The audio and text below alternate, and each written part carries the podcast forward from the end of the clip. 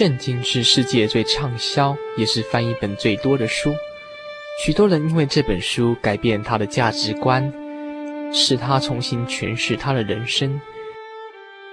借由每卷简单的介绍，让您进入这个圣经的迷人世界。欢迎收听《圣经小百科》。今天想要跟诸位听众朋友们分享的圣经是《传道书》。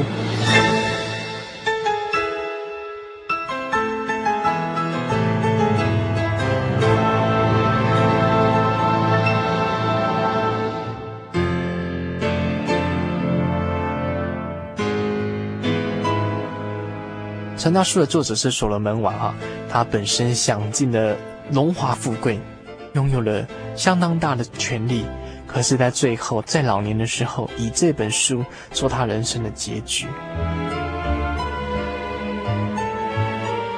他本身先站在日光之下，就是以人的角度来观察、记录人的的事物啊，他发现人世上的能力是非常有限的。然后，甚至他给人生打一个大问号，虚空就是虚空，凡事都是虚空。以这样子的结局来做人生，好像野兽，好像一般动物一样，人生的尽头就是死亡。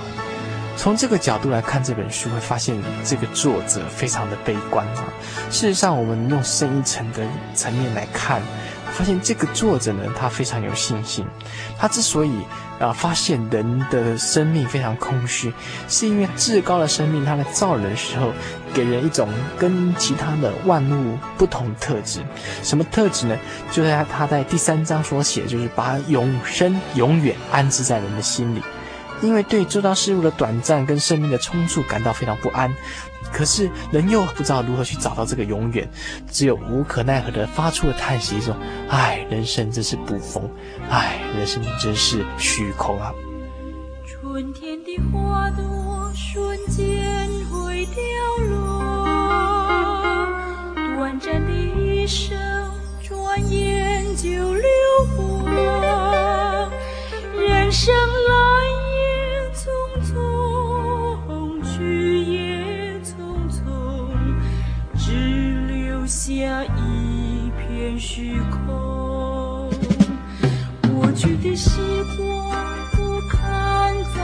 回首，失去的欢乐怎能再挽留？无情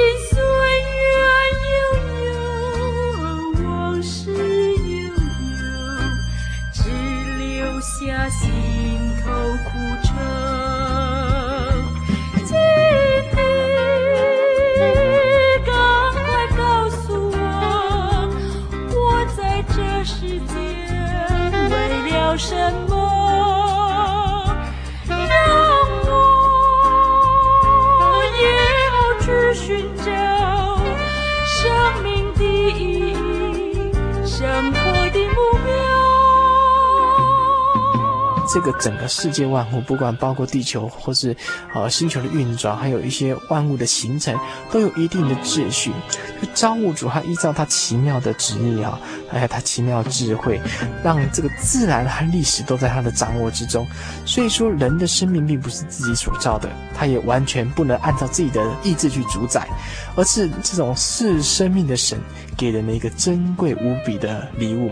人的才智能力都是这些礼物的一部分而已啊。那当思考人的时候，如果说我们以人的智慧才能的角度去切入的话，发现人在努力的最后，一切都是虚空，都是虚无缥缈的。可是当人能够懂得去跳跃日光之下，以日光之上的眼光来看的时候，就跟你才能多跟寡，还有你的境遇是好还是坏，不管怎么样，结局都是一样。耶稣说：“只要相信我的人，都可以得永生。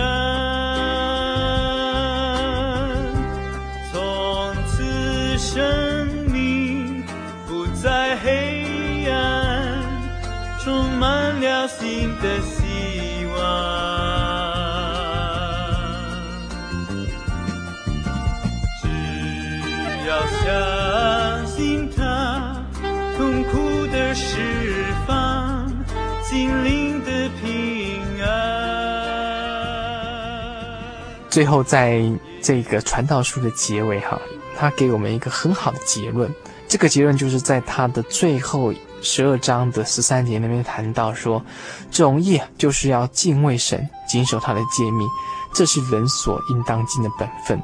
因为人所做的事情，连一切隐藏的事，无论是恶是善，神都必审问。整个人生架构在这个环节上，所以让我们人生跳脱出所谓的才能跟才智，还有我们所谓的。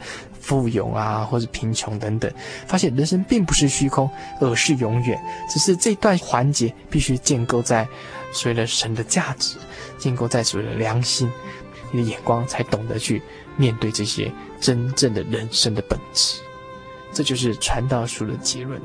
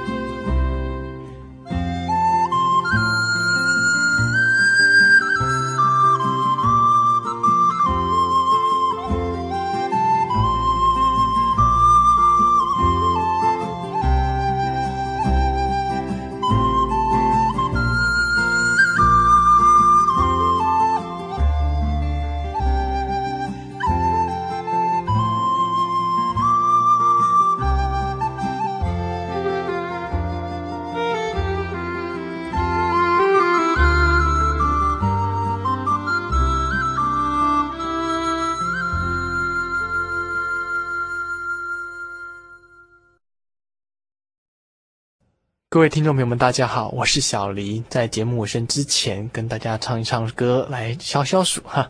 最近整个夏天的下午哈，都会下一场大雨。那这个大雨完之后，整个暑气全消了，你会觉得啊非常舒服，然后整个热气的那样子逼迫人的那种烦躁心都没了。那想让我想想说，我们现今的社会很，人心有时候就像夏天的太阳一样，热得让我们受不了，会常常让我们心情烦躁，甚至有自杀的念头。这时候，这种呃像下雨的这种滋润的润滑剂非常重要。我在新书教会有圣灵，这个圣灵滋润我的心。当我在心情非常烦闷的时候，他常常帮助我，让我能够心情能够平静下来。这就是所谓的啊、呃，真正的平安了哈。所以今天介绍这首恩雨大降，让我们了解说，这个圣灵就要像甘霖一样，常常降降在我们心中，让我们真的获得了熬热中的滋润哈。来听这首恩雨大降。将有百夫将鹿甘霖，是主此乃至应许，应许是今已来临，求子施恩之救主。佛将鹿甘霖，就是万雨之生灵，以温柔为地理声但求浇灌我内心。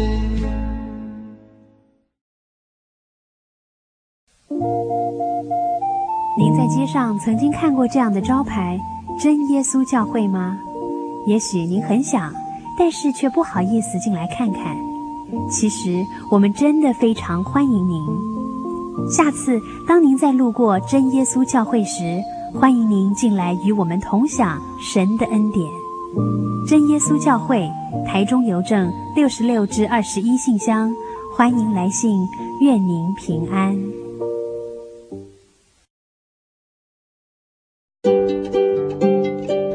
是老年人的荣耀，智慧所结的果实正散发着生命的芬芳。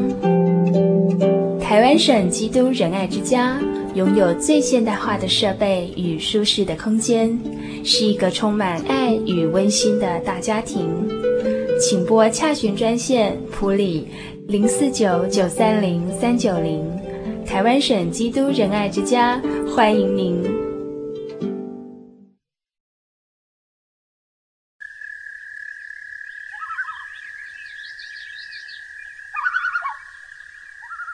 夜安静了下来，我们开始听见自己心灵的声音。